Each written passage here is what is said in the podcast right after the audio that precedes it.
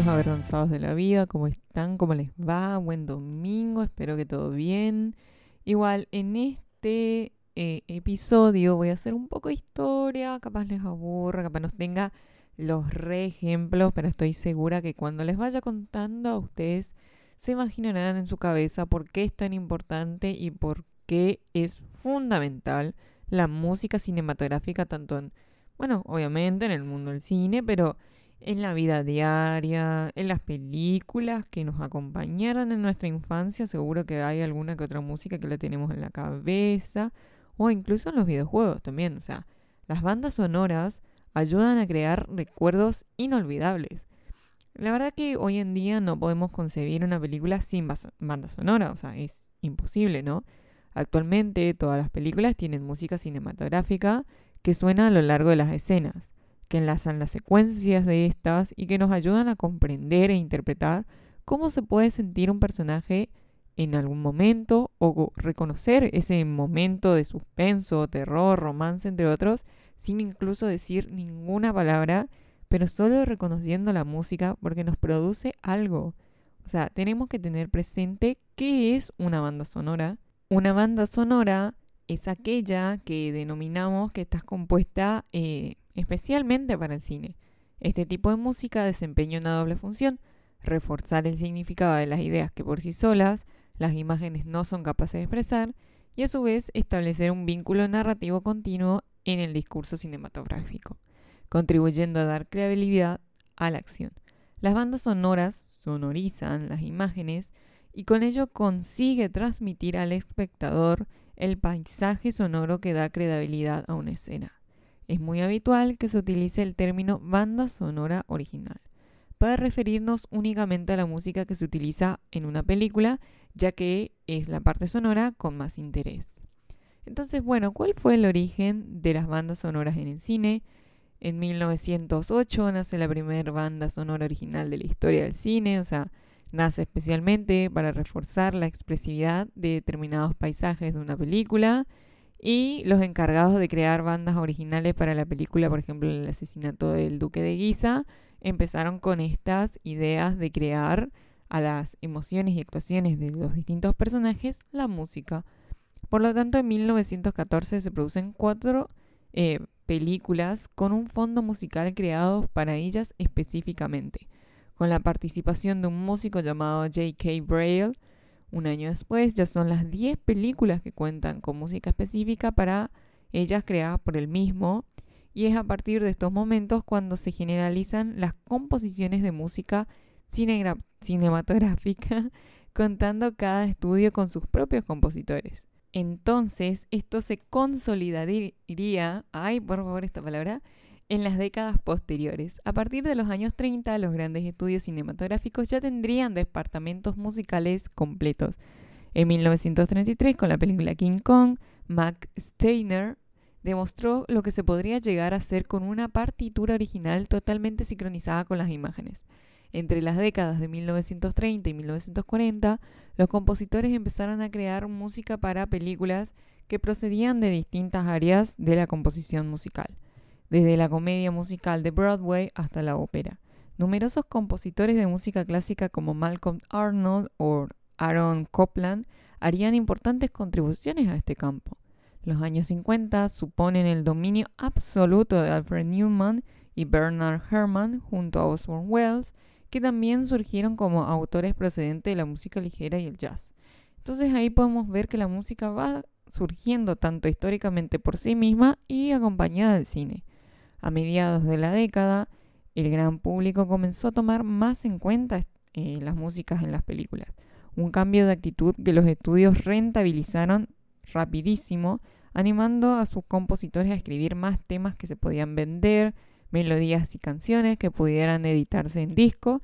Por ejemplo, una muy conocida fue la canción de Moon River de Johnny Menzer y Henry Mancini, para Desayunos con Diamantes, que ya les mencioné en mi película em, Los clásicos que seríamos sin ellos, en Desayunos con Diamante de 1961. A todo esto contribuiría una mejora, contribuiría una mejora técnica de los sistemas de grabación sonora que se haría evidente en los grandes films épicos de aquellos años. Entonces, ¿Qué son los elementos que forman parte de esta banda sonora cinematográfica? El tema del inicio se corresponde a la música que acompaña a los títulos de créditos iniciales. Por lo que, si estos títulos vienen precedidos de imágenes y música, esta música no sería en principio un tema inicial, salvo que comenzara antes de los créditos y se desarrollara en los mismos. Por lo tanto, la música de fondo o incidental estoy leyendo algunas cosas que tengo en mis anotaciones para los que piensan que estoy hablando como el orto, que bueno, puede ser un poco, ¿no? No nos culpemos tanto, pero estoy viendo esto, que la idea, la música de fondo incidental, incidental, ahí está, vamos Fabiana que se puede, es aquella que por definición no es digestica. O sea, ¿qué quiere decir? Que no proviene de fuentes naturales, sino que son fuentes abstractas. El espectador no puede reconocer entonces el lugar de precedencia y los personajes no la escuchan. No tiene sentido realista y se ubica en los lugares tan inconcretos como el ambiente, la psicología o las emociones en los personajes. Entonces su duración no responde a criterios de exactitud, sino que se prolonga en función de las necesidades de cada escena, pudiendo interrumpirse y reanudarse mucho tiempo después. Por lo tanto, entonces podemos decir que esto es que la música se cierra o la música de cierre se corresponde a la música que acompañan a los títulos de créditos finales. Por lo tanto, es que si en estos títulos no se inserta música, la música que suena por lo último en la película no se considera un tema final. Esto sí, el tema final puede ser o puede comenzar antes de los créditos finales y desarrollarse en sí mismo. Puede ser diferente, idéntico a una variación eh, del tema inicial. ¿Qué quiero decir con esto, digamos?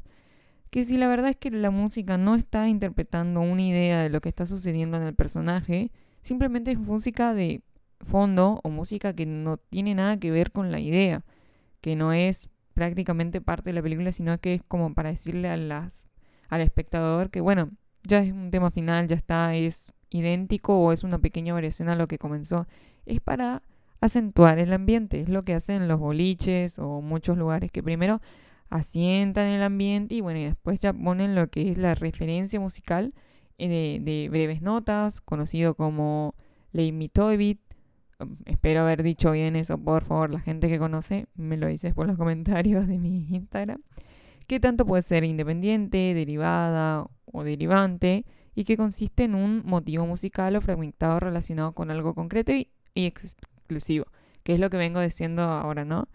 Y bueno, y el diálogo es el cuerpo comunicativo del guion y el cine y la televisión, como siempre les digo, y sirven para que los personajes interactúen entre sí. Aunque hay personajes que han interactuado entre sí sin muchos guiones. Es algo que hablaremos más adelante en otro podcast. Y bueno, y hacer que no se trate de un diálogo interno, se pueden poner énfasis en lo que es el aspecto coloquial de la música de cada día.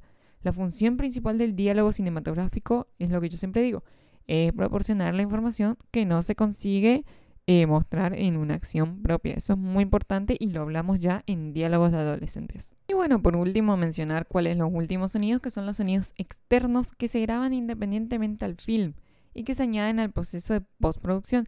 Muchas veces habrán notado, bueno, por lo menos yo sigo a varias personas que generan estos tipos de ruidos para agregarlos. O sea, muchas veces el paraguas, que escuchamos abrir un paraguas, o las pisadas, o abrir un paquete de galletitas, o cosas así, realmente no tienen el volumen y la intensidad para que el impacto sea mayor. Por lo tanto, estos sonidos se producen aparte y hay personas que lo generan para que se pongan después de la producción.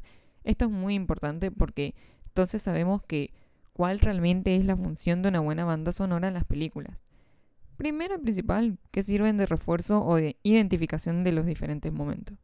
Puede llegar a sustituir diálogos innecesarios y actúa como un contrapunto de las imágenes se integra en un tono general, dramático y estético de la obra cinematográfica o de lo que se represente propiamente dicho del arte, ¿no?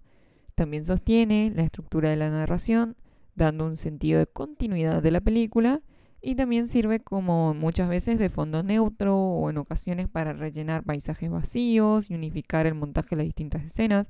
O sea, estoy seguro que si ustedes ven un iceberg y le ponen música súper intensa, van a pensar, ok, el planeta se está quemando. Y ni siquiera era la idea quizás. O si le ponen música feliz, quizás ustedes pueden imaginarse a un oso polar con su pequeño cachorro nadando por ahí. O sea, ayuda a influir sobre los sentimientos y emociones que el espectador experimenta a lo largo de la película, modificando el sentido de la imagen o anticipando una situación determinada. Generan este efecto psicológico determinado. La música refuerza la acción de, las, de la pantalla, cargando una escena de tensión, de alegría o de tristeza para acercar la emoción de los personajes al espectador. Entonces podemos decir que la música amplía y explica esta imagen en el mejor sentido más emocional del espectador. Ayuda a crear y reforzar determinadas atmósferas para dar una sensación de realidad al espectador en determinadas escenas y situaciones. Las bandas sonoras también ayudan a crear la atmósfera adecuada para el desarrollo de la acción. Los compositores adaptan la música a la época y el contexto de la película. Eso es lo que yo siempre digo. Experimenten con el contexto, pero no se vayan de él. O sea, es muy importante, por ejemplo, interpretar realmente lo que es contexto de la época. Porque si ponemos música de 1980 para una película del año 2000, puede que quede bien si se da en el contexto. Pero si nos vamos con películas, por ejemplo, de lo que está haciendo Bridgerton, que es las músicas actuales hechas con violín o instrumentos de la época para tal eh, referencia de la música en las escenas que están actuando los personajes, por ejemplo, en los bailes que se pone música actual simplemente con instrumentos de la época. Y me parece una idea relativamente innovadora, pero la mejor que pude haber visto, no, para nada. Hay eh, instrumentos musicales que no realzan realmente lo que se quiere interpretar de la escena. O sea, preferentemente hubieran puesto música de Mozart o de alguno, algún músico clásico para estas escenas, pero bueno, ellos querían ser innovadores y la verdad es que por lo menos en ese punto le doy la razón. Simplemente no es de mi tan agrado la serie, ¿no? Pero bueno, eso es un punto y aparte, porque realmente hay tipos de bandas sonoras que existen en el cine, o sea, está la óptica, está el tipo magnético y están las digitales, que podemos, bueno, decir que la óptica es la que se une al sentido de la vida, al sentido de la vida, por favor, al sentido de la vista, eh, que pueden ser distintas intensidades de luz que se convierten en impulsos electrónicos. Eso está muy bien y que supongo que ustedes estarán pensando, bueno, pero ¿en qué película se puede escuchar una banda sonora óptica? Ah, pero con luz y rayos láser y todo lo que tenga que ver con el espacio. Star Wars. Tipo magnético, donde se graban los tiros de películas, o sea, las retraídas por un aparato en sincronía de la proyección como por ejemplo hablaría un lector de cassette que se pueden grabar afuera de las películas. O bueno, y actualmente se toman las bandas sonoras digitales porque bueno, es lo que sirve más para las producciones ahora. Entonces, ¿qué es tan importante de una buena banda sonora para convertir la película en una experiencia inolvidable? Se preguntarán, o no se preguntarán hasta este punto de partida y seguro que se aburrieron, espero que no. Pero la audición es uno de los sentidos más complejos, eso es verdad. Cada uno tiene un distinto estilo de música muy diferente que pueden decir, no, pero no sé, el reggaetón a mí me parece la peor música o el heavy metal me parece la peor música. Pueden pensar eso, pero es la vía comunicativa con la que nosotros tenemos en nuestras áreas cerebrales y podemos decir que podemos relacionar todo el proceso emocional que tenemos liberando esa dopamina y hasta cambios fisiológicos en nosotros mismos, de tal manera que esto es lo que hace un estímulo emocional con nuestro propio cuerpo simplemente por estar escuchando distintos tipos de sonido e interpretarlos como nosotros también queramos. La música despierta recuerdos porque tiene la capacidad de traer aquellos que están relacionados tanto con el contenido de la letra de la canción como la misma propia música en sí. Tiene la capacidad de transportarnos a momentos y hacernos revivir emociones y sensaciones.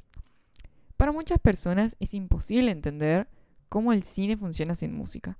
Es un gran número de películas que se han hecho inmortales gracias a esta, como les mencioné que es Star Wars, Lo que el viento se llevó, Psicosis, eh, Juego de Tronos, que ya lo hablamos, y bueno, así sucesivamente, etc. Incluso Disney también se sigue em, teniendo su propio dinero de tales maneras que con canciones que se han hecho inmortales.